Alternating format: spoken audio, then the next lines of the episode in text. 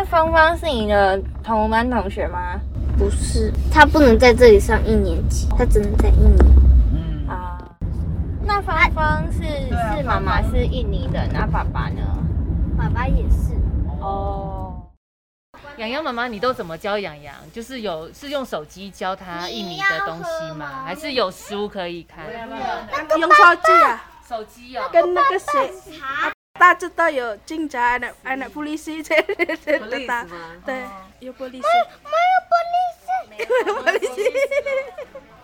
所有的山区中央山脉，延延漫长的那个山脉里边，有多少个外籍的家庭，然后在那边安定下来五年、十年，甚至于有他的下一代。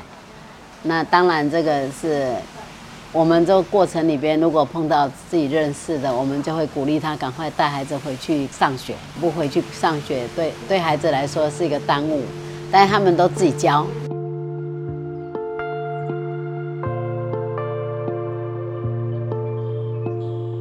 你好，欢迎收听由独立媒体报道者直播的 Podcast 节目《The Real Story》，我是宛如。在这里，我们透过记者和当事人的声音，告诉你世界上正在发生的重要事情。在上一集，我们采访了两位移工准妈妈娃娃跟娜妮。娃娃分享了与印尼的先生结婚十二年，现在才终于怀上了孩子的喜悦。而娜妮呢，则是在台湾遇到自己的同乡，举行了一场宗教婚礼。她的新娘捧花是用钱做的，这代表着印尼先生娶她的聘金，抱着钱做成的花束。不知道你会不会也想来试一试呢？这一系列的专题一共有三集，是我们 Podcast 首次推出的声音调查报道。看见台湾引入外籍移工三十年来，我们一般比较少关注的面向。从移工在台湾的结婚、怀孕、生子的过程当中，也听见了他们的喜悦与挣扎。从监察院首次公开的资料里，我们可以看到，从二零一八到二零二一年，就有一万五千六百四十八位的女性移工在台湾当了妈妈。这还不包括不在劳基法保障之内、没有请领生育给付资格的家庭看护工。就像我们刚刚提到的娃娃跟娜妮，他们是统计数字里面的黑数，不会被看见。只是呢，不在这些资料里的，当然不只有这些人。这一集，我们将走入一群在台湾中央山脉里的移工家庭聚落。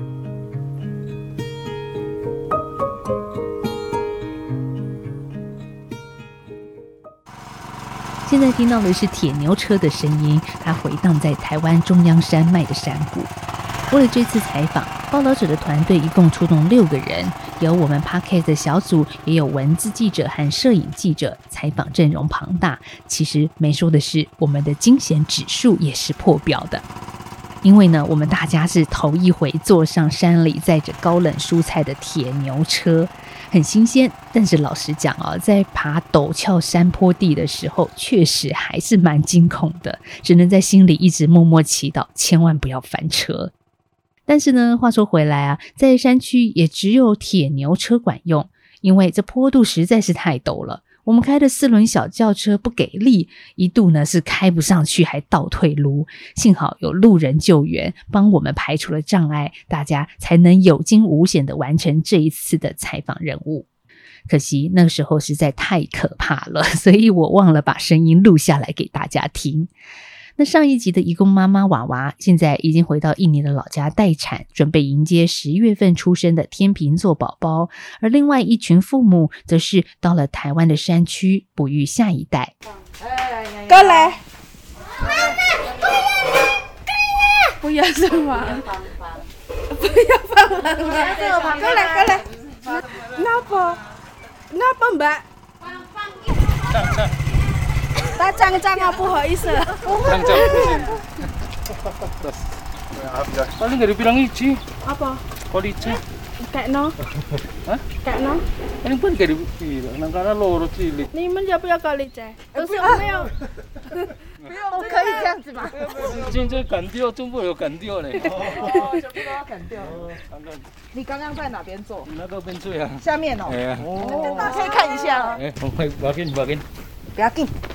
给蛋看。哇，啊，还有很多呢。啊，这边都只有你吗？没有，我们听听说有些爸爸或妈妈会把小朋友带来田里，哎、啊，怎么没有带洋洋来？小太阳很热呢。你来你来台湾多久了？差不多 几几年了？十几年了。十几年这么久？呃，差不多差一点，差一年。十一年嗯差不多在哎，你也要公对，一说一起攻打一啊。让我们坐上铁牛车，载我们一程的是养羊的爸爸。在采访的时候呢，养羊的爸爸用不太轮转的国语跟我们沟通，那中间突然说出了几句台语，真的让我们是惊呼连连、惊吓破表哦。因为呢，像我啊，就是台语不太好的台湾人嘛，所以听到了，诶。洋洋的爸爸妈妈是用台语来跟我们对话的时候，就真的是差点忘记，其实他们是来自于印尼的一群人。那今天呢，天才刚亮啊，洋洋的爸爸就出门开始一天的工作，帮台湾老板种地。原本待在家里带孩子的洋洋的妈妈，今天也特别到田里面来招呼我们，一见面就超级热情，想拿菜送给我们。那在这一集的一开始，我们要先说明的是，这里的爸爸妈妈都是曾经拿着工作许可合法进入到台湾工作的，现在呢，则是外界俗称的逃逸外劳，或者是我们引用比较中性的说法，他们是无证移工或是失联移工。演阳的妈妈说，她是看护工，来到台湾工作有两次，那最早是在二零零七年。那个时候，他做满三年的合约，期满回国。二零一一年又到台湾工作，只是呢，这一回只做了一个月就逃离了雇主家。为什么呢？因为被照顾的爷爷他会毛手毛脚的偷摸他，所以他只好逃跑到山上找网络认识一年的网友，就是杨洋的爸爸。那后来的故事你就知道啦。二零一四年，杨洋来报道，加入了他们的小家庭。我们问洋洋妈妈：“台湾的老板知道你怀孕了，有什么反应呢？”她说没关系，老板很高兴啊。因为老板跟我们不是像工人一样，一样看我的小孩是一样他的孙子这样。我们有想什么，会跟他讲，他会帮我们。那这个老板对你们好不好？很好，很好，你都遇到好老板，所以我们习惯在这里。他们习惯在这里，所以不想。对，老板又很好。对。杨洋和爸爸妈妈一家人住在台湾雇主盖的铁皮屋里，而这个屋子有客厅、有厨房，还有卧室，家具也是一应俱全。杨洋的妈妈说，老板七十岁了，身体不太好。现在老板呢很信任他们夫妻，把田里的事都交给他们做。那养羊也叫台湾的老板阿公。所以一家三口就这样子在山里生活着。只是呢，对台湾来说，我们眼前的养羊就是一个不存在的孩子。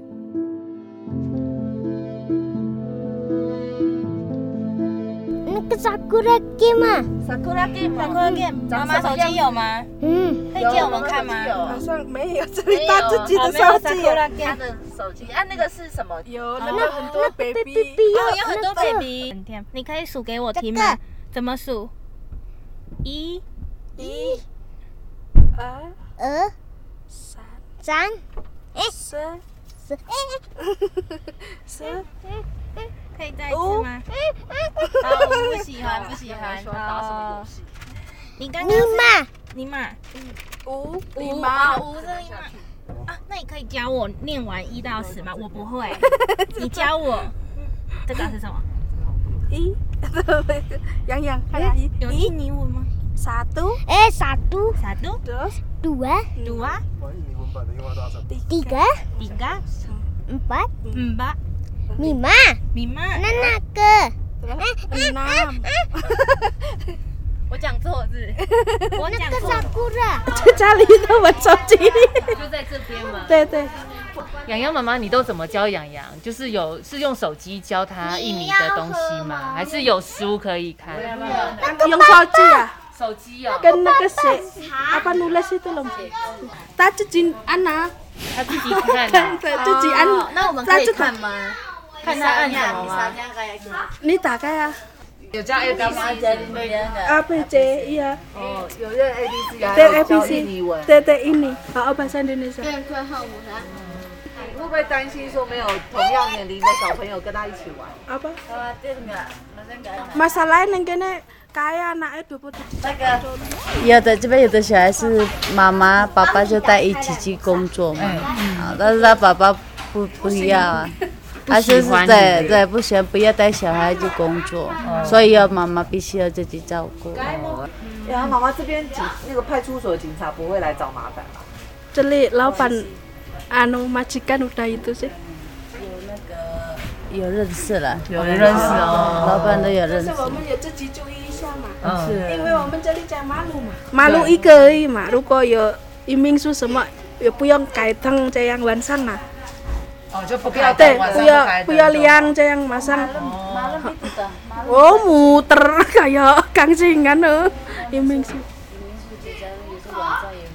晚上也会来看，会敲门呐会敲门，对会你们就灯关着。我们对对，那个灯不要打开，这样子安静啊。大知道，大知道有警察，anak anak polisi saya tetap，对，有 polisi。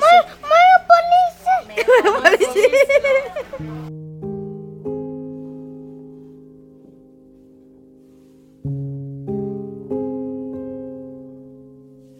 洋洋一听到大人们讲警察，情绪就非常的激动，因为他知道 police 会把他的爸爸妈妈给带走，他们山上的家就要消失了。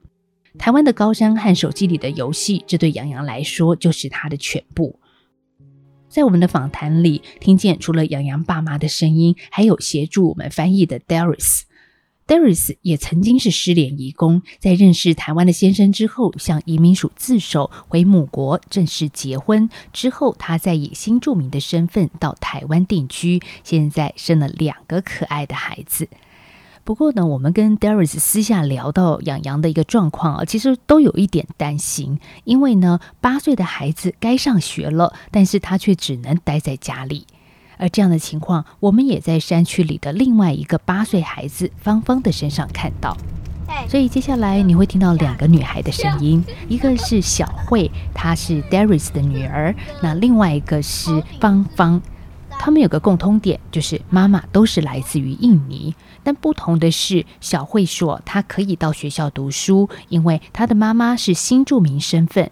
可是呢，好朋友芳芳的爸爸妈妈是失联移工，所以芳芳不能在台湾上学。那芳芳是你的同班同学吗？不是，他不能在这里上一年级，哦，他只能在一年。你知道我妈妈是哪里的？半台湾，半印尼。哦，对对对。那芳芳是是妈妈是印尼的，那爸爸呢？爸爸也是。哦，但芳芳跟你一样大，对不对？对，嗯，你现在是八岁吗？快八岁七岁。芳芳八岁了。所以芳芳比你大一点点。所以芳芳这次上山是要找爸爸还是找妈妈？找爸爸，因为妈妈在上课，妈妈在上课，嗯在哪里上课？也就地方上课，对不对？嗯。对。芳芳告诉我们，她要去找爸爸，因为妈妈去上课了。意思是什么呢？孩子口中的上课，其实是妈妈到移民署自首了。因为对于失联的移工妈妈来说，她的心里有两个重要的关键数字，一个是七，一个是六。七是指怀孕七个月内可以上飞机回母国待产，所以七是决定是否在台湾的一个重要数字之一。那六是什么呢？是六岁，这是孩子们受教育的重要时间点。为了孩子，妈妈们通常会在孩子六岁前后去自首，才能够把孩子带回母国读书。至于爸爸呢，则是会继续留在台湾赚钱。二零一一年的时候，来自东爪哇的芳芳爸爸在和母国结婚的妻子一起到台湾的山上工作，成为失联义工。虽然芳芳的爸爸话不多，但是我们在他的脸上看到了一种落寞的神情，因为接下来的日子，女儿和太太要回印尼了，台湾只剩他自己。爸爸跟芳芳，你们是印尼话哦，有印尼话，印尼话、台湾话，一点点而已啊。一点点。对，一点一点。那那接下来芳芳她会回应你，还是跟你？对啊，他会回应要回去你哦。呃，不是跟妈妈了，他要跟妈妈。嗯，跟妈妈一起。等一下我们一个人呢，北京，嗯，还干嘛啊你要继续工作。啊，嗯，这样不会很想芳芳吗？有啊，妈妈很想你耶。对呀、当然啦、很久了没有看到芳芳，不是他没有你很久没上课，看到芳芳他对啊。监狱多久了？都不知道、五个五个月了。五，个月没看到芳芳了。嗯，那你们中间是视讯吗？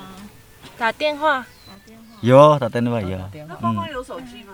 没有。都是用跟磨砂码。对对磨砂磨砂妈妈，他打电话会讲什么？嗯，想你啊，想你啊，那你要想爸爸。对啊，那芳芳会说什么？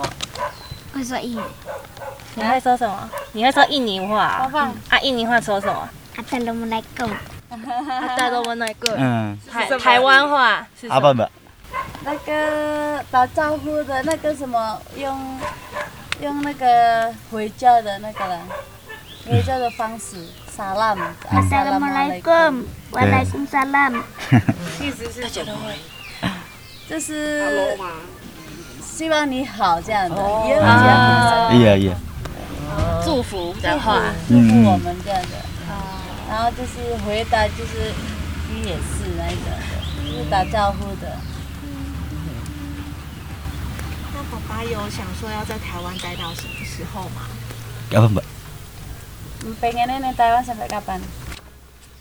Ya harus sampai kapan mbak? Bojoku Bali, aku mau Bali. kalau 那个爸爸妈妈回去，他们也是想要回去。嗯哦，爸爸也想要回去。嗯，哦，所以爸爸妈妈现在在移民署那边嘛，是吗？嗯嗯嗯嗯嗯，方爸爸，你来这么多年，你有被民署盯上过吗？没有。urung. Alhamdulillah urung. 还没。Amin. 嗯，但芳芳很聪明，她都会说，就是不要不要开动警察这样。你们有跟她说吗？有。对吧？：“那，有。”。没有芳芳知道的。：“想，吧？想，不？？”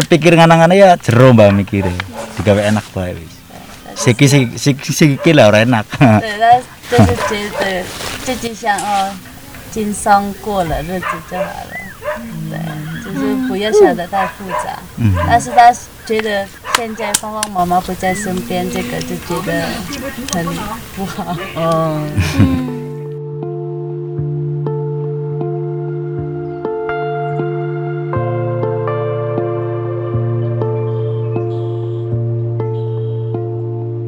所有的山区，中央山脉延延漫长的那个山脉里边，有多少个外籍的家庭，然后在那边安定下来五年、十年，甚至于有他的下一代。那当然，这个是我们这个过程里边，如果碰到自己认识的，我们就会鼓励他赶快带孩子回去上学。不回去上学，对对孩子来说是一个耽误，但是他们都自己教，很多小孩都讲他们的话，也会祷告，也会一天跟着妈妈舞拜，跟着妈妈爸爸一天都时间到，他们会起来拜拜，那个也有维持他们的文化。他们觉得在山上好像在印尼一样，他们吃的，他们用他们讲的语言，就就你今天在印尼有很多山上的人，他们也是自己教小孩，他也不一定去上学，也是会有这种情形，因为印尼真的很大，地很大，嘿，那那所以他们觉得在山上就好像在自己的家，他没有觉得不一样。这些失联的移工在这十年间，中央山脉的农业聚落里成为一个鲜明的存在。他们自成一个系统，在这里建立家庭，把自己的生活方式和文化扎根在台湾的土地上，传给下一代。而他们的人数究竟有多少？虽然没有一个确实的数字，但是呢，以我们采访的山区为例，当地人告诉我们，政府开放失联移工施打 COVID 疫苗的第一天，卫生所前一下子就涌现了三千多人。关爱之家创办人杨婕妤说：“看到这些变化，还有许多协助过的大孩子现在还在台湾，他自己也吓了一跳。你看我们帮助的七八百个孩子，那很多小孩到现在，你想到这个孩子哈，他还在台湾哦，他不是快要很久了吗？七八年了，怎么还在台湾，你就会忽然想，哎、他还在哦，这样子。对，那那这一波他们也是说，小孩六岁到十二岁都可以打疫苗嘛，叫我们照册。但是他们那些妈妈，有的是已经感染过了，她觉得我也不急；，还有的还没感染，就说我在山区，我也不会去碰到病毒，他也不他也不想打，而且他们很怕出来打以后，人家催他们回家。说抓是不会啦，这这次我觉得台湾还是很有人性啊，所以他们这段时间比较自由，能够在台湾失联很多年，然后逃跑很久了，就怕警察，结果可以去大大方方到火车站这样吃一个大餐，然后打针，看到警察都不用躲，是他们最快乐的事情，好像合法这样子，对对。Ini saya ngeliatin ini nih. Takutnya HP-nya di ini. 现在呢，我们是进入了另外一个家庭，这家的孩子哦只有两岁，刚学会走路，还在牙牙学语。他的眼睛张得大大的，对什么都感到好奇，正是最可爱的阶段。爸爸妈妈叫他黄金，而我们遇到黄金的时候，他正在保姆家玩。嗯、这有一点像是城市里的安亲班，只是呢，我们现在所待的这个安亲班开在一座铁皮搭的简易公寮里，它没有任何的招牌，更不会有广告的传单。如果没有熟人带路的话，我们还真的是找不到。要回家了，回家回去。哎，走路哦，上去走路哦。对，现在有点累。你们刚下班吗？啊，sama sama。呀，拜拜。明天还会来吗？明天，明天对会来跟那个姐姐一起。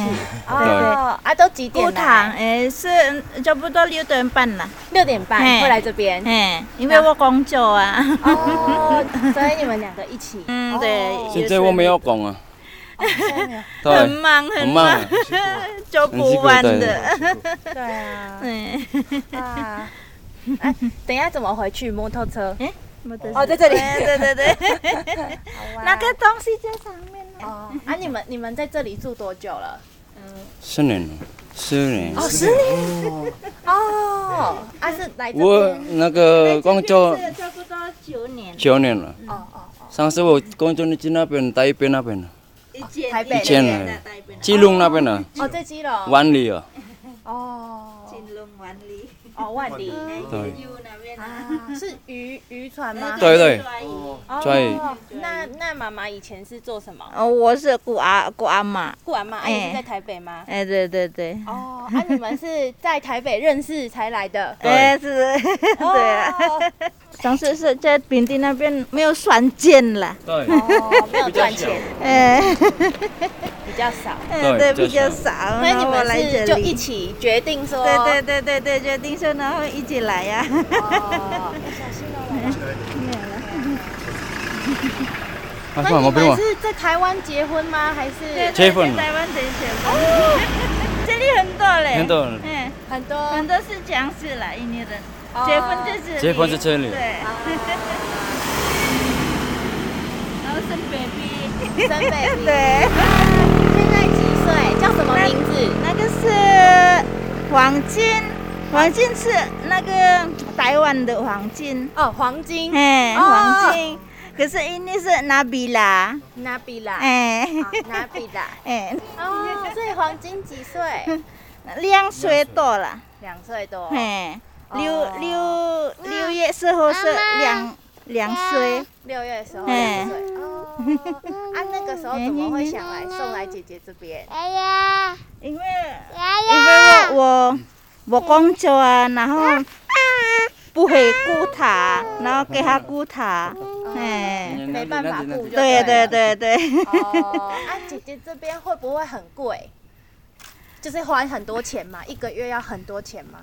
一一天是一天是五百啊，哦，一天五百。嘿，一天都往上了五百。哦，但是呃，奶粉什么的吃的，嗯，那一份是我自己买啊。哦，自己买。嗯，对，那个是五百，那个是给他了。是东西什么东西是我我自己买给他这样啊。那那这样 那这样对，纽布这样子自就己给他，对对 对。啊，你们会想要回去印尼吗？有想回去，可是还没有。不过证。不过证对对。等一下如果有有证人可以回去。哦，啊，你们在同一个老板那边工作？对对对，一个老板。啊，老板有给你们地方住吗？有有有给我地方住有，地方住，然后有给我们吃。对，给我们也给我们吃饭这样子啊。很好哎，很好哎。那那个时候黄金是去哪里生？是那个台北那边呢，嗯，都那个全世界那边。我们一起。然后如果如果有一个人有感冒了，然后我们一起给他一。起一起算，一起一起付钱这样子啊。嗯说看医生的话是不是？对，是啊。你说在这边的话，嗯，如果有人生病，对，有人生病是那个生病很严重啦，嗯嗯，对。嗯，然后差不多钱很多这样子啊，然后我们 一起算这个印尼钱，是台湾。呃，给他两百、五百这样子，嗯，哦，啊，你们在这边怎么就是带人这么多，怎么联络？是网络吗？是网络对啊，然后如果我们出去这样子啊，又可以一起小朋友差不多五十了。那个书都是我，回去一年，哦，对对，就会回去印尼对。念书这样。哦。差不多几几岁，六岁、几岁这样子。啊，哦，回去一年。哦。黄金的爸爸告诉我们说，现在山里的孩子已经有五十多个了。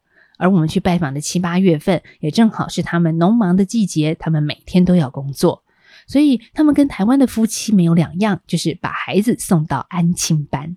对了，补充一下那个画面，我们在现场看见黄金的爸爸呢，他骑的是打挡车，在山间的小路穿梭，其实看起来真的蛮酷的。那我们在山里采访的时候呢，时常会听到像这样子的一个洒水声。有的时候呢，也会看到失联遗工的爸爸妈妈身边带着孩子在工作的场景。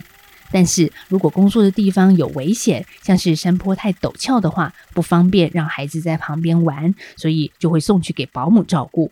像是我们采访的这一位，是在这座山里的第一位义工保姆。煮东西，然后跟他们玩，是学习我们那个念怎么念祷告那一些啊。哦，可兰经的祷告可兰，经的祷告。哦所以通常是跟他们讲印尼文这样嘛。对，哦，然后我们讲到他们就学，跟着学，也跟。会教他们英文，还是说有一些别的吗？Pernah ngajarin bahasa Inggris apa gitu enggak? 那边有书吗？会带他们看吗？Ada buku. 有 Ada buku 没有没有，YouTube 可能。有影片对，YouTube 对 YouTube 都看什么？眼前的保姆是山里的爸爸妈妈们的印尼同乡，她一次照顾四个孩子。只是这个安亲班呢，开的是有点早啦。为了配合太阳还没太大的务农时间，早上六点半就有父母把孩子送过来了。那到了晚上六点呢，再来接孩子回家。保姆说，他到山上原本也是务农，二零一六年因为工作膝盖受伤，所以呢就帮其他的义工照顾小孩，做到现在六年了，累计带过超过三十个孩子。而现在山里像他一样的保姆大概有五位。这一次呢，我们的采访团队到山里走了一趟，才知道原来山里的义工群体之间存在着他们自己的一个互助体系。不论是照顾小孩，还是你生病了，或者是受伤了，其实都会彼此的互助。黄金的爸爸说，刚到台湾的时候，在海上当渔工，跟过去每天只能睡两小时不同的是，现在在山里的工作有固定的下班时间，每天晚上还能洗个热水澡。最重要的是，可以一家人住在一起，看着孩子在身边一天天长大。那他到底有多爱孩子呢？我们看到呢，黄金的爸爸才刚帮孩子黄金办了一场两百人的盛大两岁生日趴。我们在他们铁皮屋的家里看到庆生会留下的大型海报，那海报里的主角就是穿着粉红色洋装、头上戴着粉红色蝴蝶结的黄金，就像是个小公主一样。那我们去采访的时候呢，还看到屋子里遗留下来还没拆掉的生日气球、彩带，还有呢黄金的礼物，真的一样都不少。这些作为人父的喜悦都不是以前所能拥有的。确实，对于黄金的爸爸妈妈来说，他们在两个身份之间的转换，存在一种截然不同的自由。那还有来自于雇主的善待跟尊重。黄金爸爸是这么形容的，他说呢，抓鱼很多是老板比较大，而这里没有老板比较大。好，我来这个翻译一下啊，他的中文的意思就是说呢，在山里，他所感受到的是雇主跟义工之间彼此像是个对等的工作伙伴。而这样的关系是他所珍惜的。还记得在上一集的准妈妈们吗？他们是合法的家庭看护工，只是呢，怀孕之后就陷入了工作不保，甚至被迫堕胎的一个处境。那工作和怀孕生子，在他们的身上成了一道单选题。如果生下孩子，想把孩子留在身边，在雇主家一边工作一边带小孩，这听起来也有点像是天方夜谭。当然了，这个山里面的失联义工，他们也不是全然的自由。他们虽然能够跟家人聚在一起，每天看着孩子长大，而每天的薪水也有大概新台币一千三百块钱。但是呢，我们要说的是，这种自由是伴随着被查缉的风险，在山上医疗和教育资源的匮乏所换来的。你可能早就听过这句话：我们要的是劳动力，来的却是人。知名瑞士作家马克思·弗里斯曾经用这句话来形容西欧的义工状况。那么，在台湾呢？桃园市家庭看护工职业工会秘书长黄姿华跟我们谈到他自己的一个观察。我觉得他从源头来看，说为什么我们台湾对于义工的这个身份的设计是一个单身赴任的设计嘛？就是客工的制度，还是说我们想象他就是来台湾打工几年，作为补充性劳动力，反正他提供完劳务，时间到他就回去嘛，就期限到他就回去。那台湾的想象过去三十年来一直都是，就是你就是单身赴任，你的小孩、你的亲人亲友、你的小孩家人不能够一起来台湾居留。对对，那当然这就会造成他们的一个家庭功能的缺的一个不完整。就我觉得，当我们制度性先限制他作为一个人的可能性，就是为了家庭功能去照顾小孩的可能性，那先剥夺这个东西之后，就是再去跟他说，哦，那你又是外国人，我干嘛照顾你？就我觉得很奇怪。所以，嗯，义工他现在以以现在的法律环境来说，他就是一个不完整的人，是这样的状态，就是说他就是一个，我们只要他的劳动力，我们不要他作为人的其他部分。所以常常那个就是说，你是来工作，你不是来玩的嘛？那那个你不是来玩的，那个玩你可以代换成其他的词汇啊。你不是来生小孩的，你不是在交男朋友的。我我们对于他们很多的想象其实就是这样，你你不是来育儿的。可是其实如果说你这个代换成一个任何一个本国籍劳工嘛，就是很奇怪啊，就是劳工权益本来就应该被保护啊。台湾移工法令的克工制度，让一个身为人渴望的天伦之乐，得在失联之后才有机会换得。这听起来非常的讽刺，但是也有些许的真实。我们走到台湾的高山，经常看到的风景就是云雾缭绕。那冬天呢，甚至会下雪。这个气候跟这些移工来自的国家东南亚母国是截然不同的。那么这里有什么吸力把义工从千里之遥拉到山区？是山里的工作比较轻松吗？我们采访的义工爸妈不约而同的告诉我们，都有辛苦的一面。但是在山里有尊重人、不会随意打骂、颐指气使的雇主，而台湾的老板大象就是他们口中的好雇主之一。大将受访的时候告诉我们啊，现在台湾的山区果园缺工非常的严重，如果没有外劳，肯定会荒废。跟他长期合作，分别来自于印尼西爪哇和中爪哇的 Hanson 和 Erin 夫妻，已经为他工作了六年，就是他的得力助手。他跟我，他们夫妻跟我大概快六年吧，五年多六年了。人家介绍他来我这边工作，那时候我们在找工人嘛。那你这边没有外劳哈，没有办法工作。很严重，因为你普通台湾人不怎么喜欢做。你做一做，今天跟你钱借一借，他就跑掉了，他就拿去买酒喝，喝一喝酒醉，明天就不来了。台湾台湾人对。啊，你如果薪水太低，他也不来。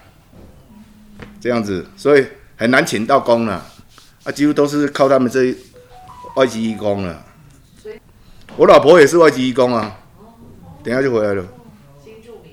对啊，啊后来才回越南跟他办结婚的啊。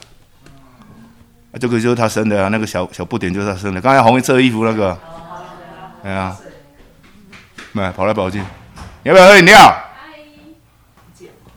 几乎都是这样。有的是哦，本身果园里面就有公寮，他们就住在公寮那一边。啊，老板本身就自己住他们自己家，大部分都这样了。啊，如果说没有公聊的话，就是像我们这样子，就是他们会住隔壁。对啊，他跟我就像家人一样，哎呀，我有喝什么他就喝什么。酒也是一样。对啊。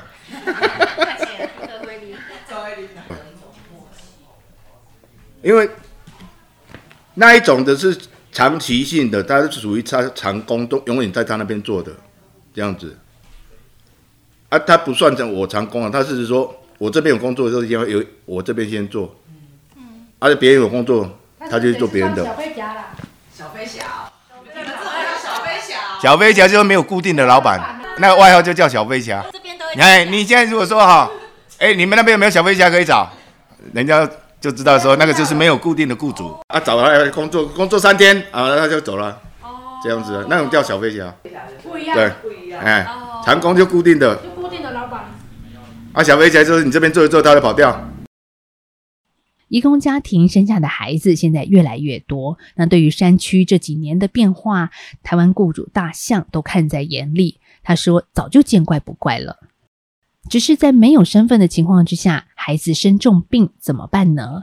山上的孩子过去都是在台北的关爱之家协助之下，在医院出生的。那里被称为“移工的娘家”，也成了失联移工家庭最重要的后盾。良善的台湾雇主会亲自开车送移工下山看病，或者是生孩子。那同时呢，在关爱之家的倡议之下，失联移工子女，也就是外界俗称的“黑户宝宝”，一出生就可以取得儿童健康手册，完成预防接种。现在在台湾，不会再有任何一个孩子会因为父母的身份被剥夺他的就医权。不然，你看，不然不然，不是。嗯。我说妈妈，你刚刚在跟他说什么？哦，他，我说进来那个头到带进来这。哦，因为他的头没办法支撑。哎，这边还没。还没不够力了，不够力，所以没办法撑起。嗯嗯嗯嗯。那他这样子是在做复健，让他脚比较。这一天，我们看到 Erin 正带着女儿 Moza 在关爱之家复健。Moza 站在复健椅上，小小的身躯的她呢，努力靠着自己的力量撑起身体。很难想象，她是一个刚开完两次脑部手术的孩子。原来 Hazen 跟 Erin 已经打算结束台湾的工作，要回去印尼了。但是呢，就在自首返家之前，Moza 突然发病，让大人真的是不知所措，也打乱了整个计划。Erin 拿出手机给我们看了 Moza 生病之前最爱看的卡通，还有他上传到抖音的 Moza 影片。那个时候，Moza 眼睛大大的，开心的唱歌跳舞，整个人就像是山里的小精灵一样。还没生病，哦，这还没生。哎，这个这个是摩萨，嗯，那时候头发长长的，穿的裙子很漂亮。啊，手上还有拿花。这是在山上拍的吗？嗯嗯嗯嗯。然后旁边是他一起的，对，一起照顾，对。山上的别的小朋友。哎哎哎哎。那 Moza 从一个原本活动力强的小孩，突然有一天动也不动了。夫妻急忙着坐车下山，到大医院诊断之后，才知道原来 Moza 是脑癌第四期，肿瘤压迫到脑部，使他四肢瘫软无力。都不知道，一开始不知道，都是 ngerti nih gue。关爱呀。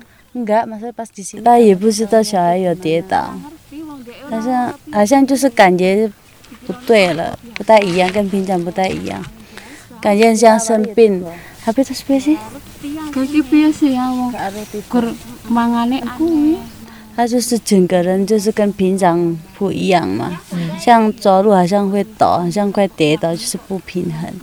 然后像眼睛也是不太对劲的，对，然后比方像吃饭时间呢、他通常是不是可能觉得痛？那个小孩讲不出话嘛，然后有时候突然就说哦想吃饭，想吃饭，就是妈妈感觉怎么小孩怪怪的？嗯，然后都是开说，都是开说我巴个，开说那个。还会。就是变软掉了，小孩就整个没有力气这样子，对，感觉没。然后赶快打电话到关爱。这边没有四倍。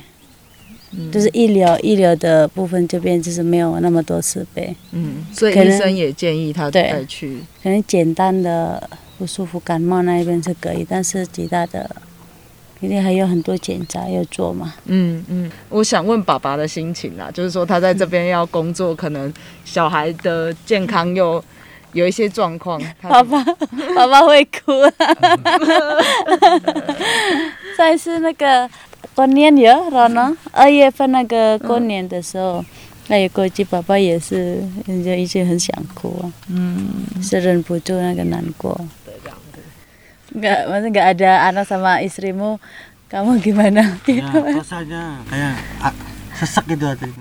快哭出来了，那个好像少了一个什么，就心很闷，对，心很闷，然后有时候也会自己哭，在房间自己哭，会很想老婆跟小孩。对，然后也想到小孩就是状况很没有那么好啊，嗯，莫扎去台北之后，爸爸是因为这边还是要工作嘛？爸爸有可以多久去看他一次，或者是他动手术的时候有没有办法去看？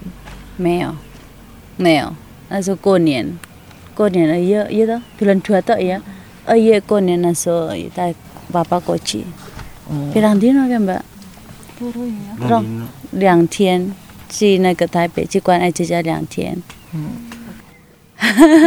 Masa kan gaya apa nih ngono Om? Sampean golek kesibukan apa ngono? Sih kan apa anaknya saya an- anak 哦，刚好那时候是他摩仔有病倒了，没有多久，他的父母母亲呢、就是过世了，去世了，所以他就是好像更加这个难过一个压力，然后就偷偷摸摸在房间哭。自己哭。一开始是莫仔生病，之后他母亲妈妈的母亲过世，然后后来就是他爸爸.对啊，就是父母，就是陆陆续续就离开。对啊，对啊，对啊，就是撞摩仔开始生病，就是后续后面就有这个发生这个，他们有信仰吗？会祷告啊，会。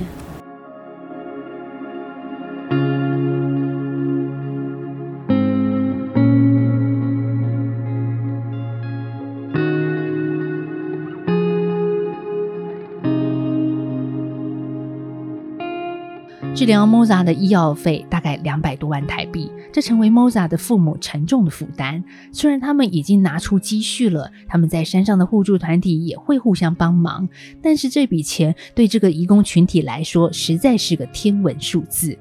所以目前是由台湾的 NGO 对外募款，以及公立医院的社工寻找资源或自行吸收部分的款项。为了让 Moza 能够在台湾安心接受治疗，台北市社会局也透过协调，让 Moza 取得移民署核发的一年期居留证以及健保卡，抢救孩子的生命是现阶段最重要的事。现在的 Moza 呢正在进行化疗的阶段，整体情况是往正向的发展，这也让 Hazen 还有 Erin 这一对夫妻终于能够稍稍的松一口气。要去一零一，要去一零一，真的为什么？带他去那个所以因为因为一零一的地方很漂亮，在台湾是不是？还没去过吗？你你们都没有去过。Nah harapanku ya 如果小孩有健康，什么就会很顺了.他们想要给他做什么就是可以。他们是要去一零一那个八十几楼，是刚刚风景啊。Cita 以前我的我有过在台湾这样。如果莫扎健康了、好起来，他们真的可没有话可以说了，真开心。最大愿望就是好起来。嗯。